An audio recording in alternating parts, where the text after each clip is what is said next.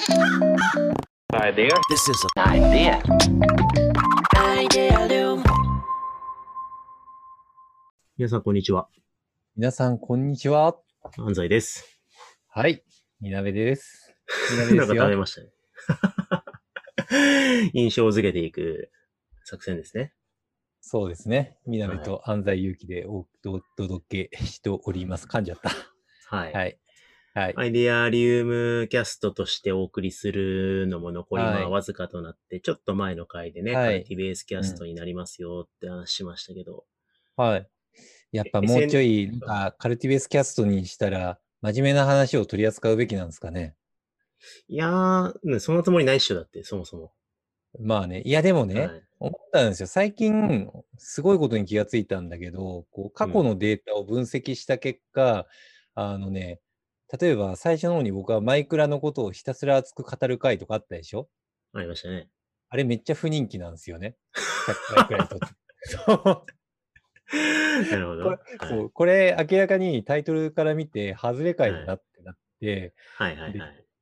聞いてないんですよね、皆さん。ねだからそうしたときに、こう、外れ回と当たり回のこう定義みたいなのが、再生回数見るとわかるんですよ。で、うん当たり回の再生回数高いやつ見ると、やっぱり、あこれはこういう風なのが学べるんだなみたいなのが、なんかタイトルがシュッてしたのが多いんですよね。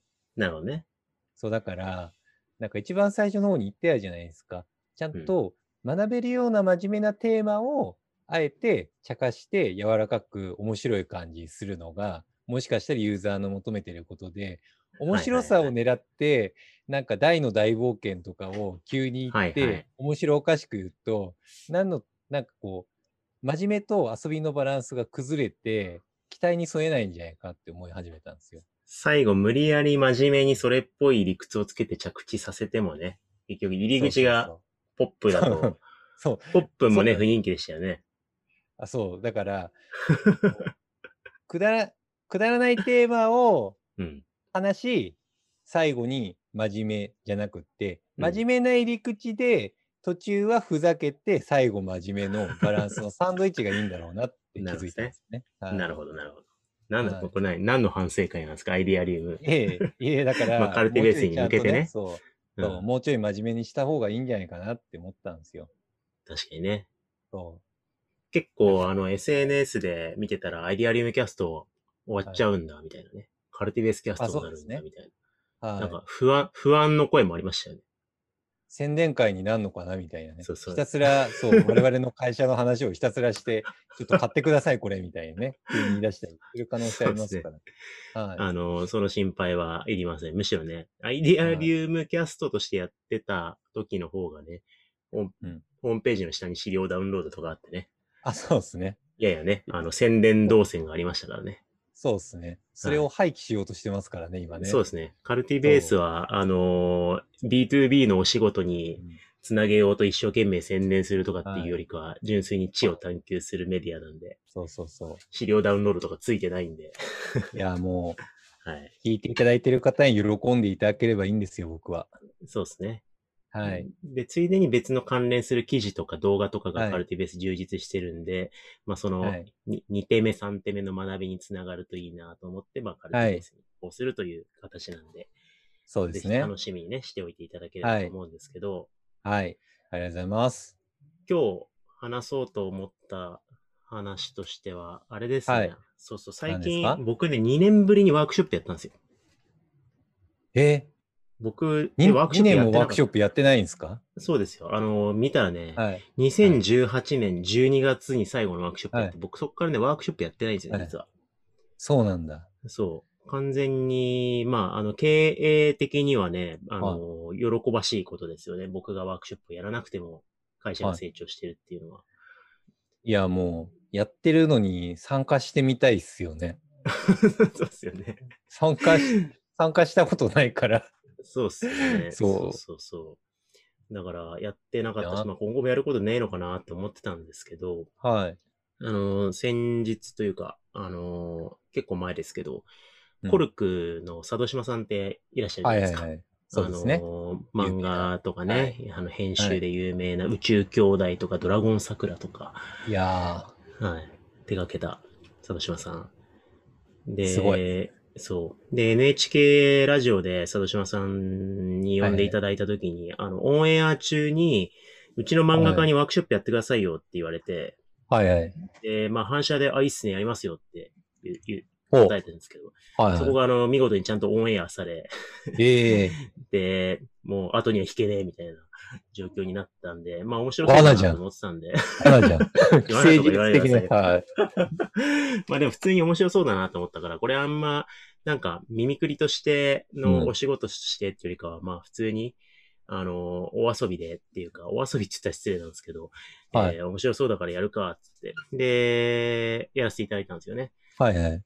で、久々に僕もだからワークショップやるっていうんで、で、僕がワークショップやるんだったらちょっと見たいっていうのもあって、なんかミミクリメンバーとかもね、何人か、あのー見学に来たりしながらワークショップいや、俺も見学したかかったよ。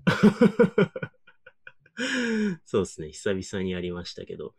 はい。で、でね、漫画家の方々に、に、うんなんだろうな、えっと、対象だったんですけど、うん。結構面白かったのが、漫画家の方々って、まあ、日々自分とか自分の作品に問いを投げかけながら、まあ、作ってるわけですよね。はいはいはい。で、佐渡島さんの仮説で、そのクリエイターの皆さんとか、まあ、あるいは編集者の皆さんが作品作りをする上でどんな問い持ってるかが結構重要だっていうふうに話をしていて、ええ興味深い。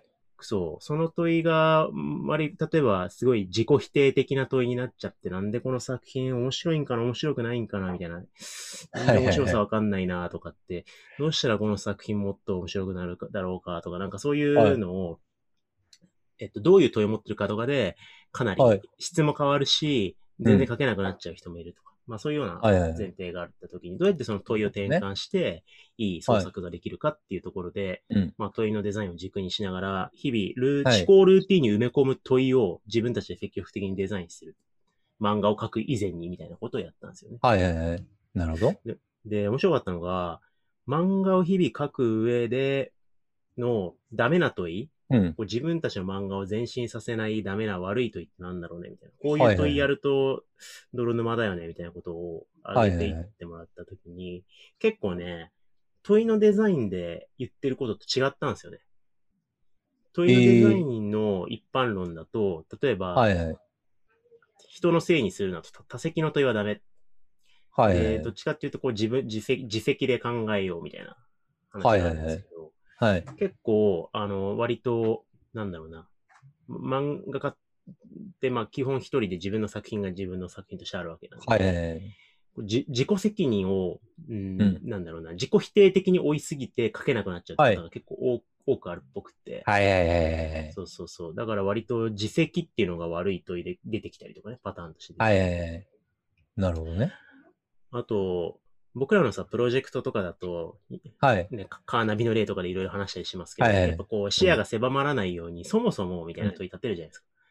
そもそもなんでカーナビ作ってるんですかとか、カーナビって一体何なんですかみたいな。はいはいはい。でそもそも移動とはみたいなことを問うと、プロジェクトが広がって、うまくいくんだけど、はいはいはい。そもそもって問う問うのもうまくいかないっていう話が結構出てて。ええあ書けなくなるパターンで面白さって何なんだろうかとか、はい問うたらもうふ筆が止まって何も書けなくなるみたいな。ああ、なるほどね。そうそうそう。で、結構大物の作家さんでも、はい。自分の範疇を超えた哲学的な問いを立てすぎてしまったために連載が止まっちゃうとかそういうこともあるみたいな話があったりとかして。ああ、なるほどね。うん。だから自分で答えられる範囲の問いに収めといた方がかえって筆が進んだりするから、なんかその、はい。そ哲学的な深い問いを立てりゃいいってもんでもないみたいな話があったりとかして、結構面白かったです、確かに。うん。確かに。たまに漫画家さんで若い時に、なな言い方があれだけど、あんまり何も考えずに連載の中で、なんかこう、わーって書いてて面白かったんだけど、年を重ねた後にテーマが大きくなりすぎて、全然面白くなっちゃう漫画家さん、面白くなくなっちゃう人ってはいいますよ。はいはい。うんそうなんですよね。はい。そう、結構、あ、あの漫画もそのパターンだったんだとかね、そういう、あの、はいはい。ワークショップ当日はそういう事例もいろいろ聞きながら聞けて面白かったんですけど、ええ。結構これってでもね、もしかしたら、広い意味でデザイナーだったりとか、まあ、経営者、起業家だったりとか、なんかやっぱ成熟していくにつれて視座が広くなったり深くなったりとかしながら、やっぱ自分のうん。人生のマイテーマだったりとか、まあ日々自分の思考に投げかける問いとかって変わると思うんですけど、結構そ、そこでね、あのーどんな問いを持つかによって、自分自身のクリエーションが、なんかこう、左右するだろうなってはいはいはい。いうのはすごい思うんですよね。はいはいなんかはい。みなべさんが起業家、経営者として自分うにん投げかける問いで気をつけることとか、若い頃、それこそ10年前創業期と今とで、なんか変わったこととかないですか、あなるほどね。うんなるほどね。まとめ担当俺ね。そうだよ。僕から始まったのはこれ俺の一人語りで終わっちゃうじゃん。そしたら。確かに。確かにね。いや、でも、うんあの、あれですよね。えっと、10年前創業当初って、うんやっぱりプレイヤー思考寄りだったんですよね。だから、クリエイター的な、まあ、現場で、なんか創業メンバーさ、僕含め3名くらいで、結構クリエイティブに特化して、まあ、いこいいかに成果を出していくかってことを考えてたんだけど、うん。その時の問い的にな、なんかね、あんまり社会だったりとか、なんかこう、壮大な問いは立ててなかったかもしれないですね。結構、うんうんあある意味では自分の観測範囲内での、なんかミニマムな問いを立てながらやってたような気はしますかね。で、なるほどね。なんかその時のフレーム、なんか自分たちの世界に閉じた、ちょっとインサイドアウト的な問いを立ててやってた時の、やっぱり熱量というか魂みたいに拙いんだけれども、うん。なぜかよくわかんないけれども、作ったものがなんか映えたりとか人気になったりすうんうんうん。る世界ってあるんだよなって思って。はいはいはい。でした時に、い今ってやっぱり結構大人になってきたりとか年齢重ねた中で、うん。問いが結構やっぱり社会だったりとか、まあ、結構うん広いところを見るように今なっちゃってるんですよね。でした時に、逆にインサイドアウトにかなり特化した問いみたいな今立てづらくなってる感覚はあって。でした時に。なんか、うんなんかよくわかんないんだけど、拙いんだけど、ひたすら熱量だけはこもってんなみたいな、なんかそういうアウトプットみたいなのは、まあ、出しづらくはなる。ただうん反面、そういうのを支援、サポートはしやすくなる感覚はあるとか、なんかはいそういう違いはあるのかもなって思いますけどね。確かにね。うん変わりますよね。僕もまさにもう、まあ、耳くり4期目だから、そんなにう遠遠い過去ではないですけど、やっぱ最初は自分が楽しいかどうかとか、ね、かなり衝動起点で自己、自己、自分にね、問いを投げかけたりとか、採用もそうっすよね。一緒にやりたいか、みたいな。そうですねあ、そうですね。うん。今もだから、い一緒にやりたいかだけじゃやっぱ採用できないですもんね。まあ、そうですね。あの、まあ、一緒にやりたい前提で、はい。どのユニットだろうとか、誰がうん。面倒見るんだろうとか、マネージャーは本当に一緒にやりたいかとか、はい。なんかいいいろんな変数の問いの投げかけによって意思決定がなされるから、なんかそういう意味では、そうね。うん、素素朴な問いで物事が進められにくくなるところもありつつ、でもそうですね。直感ではなんかそういうね、ところが根本にはあって、その、いろんな理由つけて意思決定してるように見せながらも、なんかこれに関してはやっぱ、あの、なんだろうな、自分のインサイドアウトで決めたいんだろうな、みたいなのがね、残ってるとこもあったりとかするから。そうですね。なんかうん周りのいろんなパラメータを認識しすぎて問いを広げすぎちゃうと、うんなんか結果的にイノベーションが起きづらくなっちゃうんで、意識的にある種インサイドアウト的に閉じたりとかしながら問いを立てて意思決定をすることはあるかもしれないですね。うんうん。なるほどね。まあそういう意味では、あの、クリエイターを、広い意味でのね、クリエイターがどういう問い持ったらいいのかっていうのは、まあ問題解決視点の話とはまたちょっと別軸で自分自身にどう問うかって言ったときに、うん。やや、なんだろう、えー、ことを起こす最初のフェーズと、うんそこから自分らしい実績を作ろうとするフェーズと、で、それがまあ、例えばちょっと売れて、売れたりとか実績が生まれて、それを広げたり、うん。えー成長させていくフェーズとかでちょっと変わってくるのかもしれないですね。そうですね。うん。まあ、そんなことをね、ちょっと漫画家の皆さんと、えー、ワークショップやって改めて学べたのと、ワークショップ久々にやって面白かったなというお話でしたよ。楽しそうでいいっすね。何重にも。いいな。サイン欲ししかったなばらくワー。ク、しばらくワークショップやんないと思うけど、はい。あ、そうなんだ。はい。次やるときは参加するから教えてください。はいお声掛けしますね。はい。というわけで、本日はここまでにしたいと思います。ありがとうございました。はい。ありがとうございます。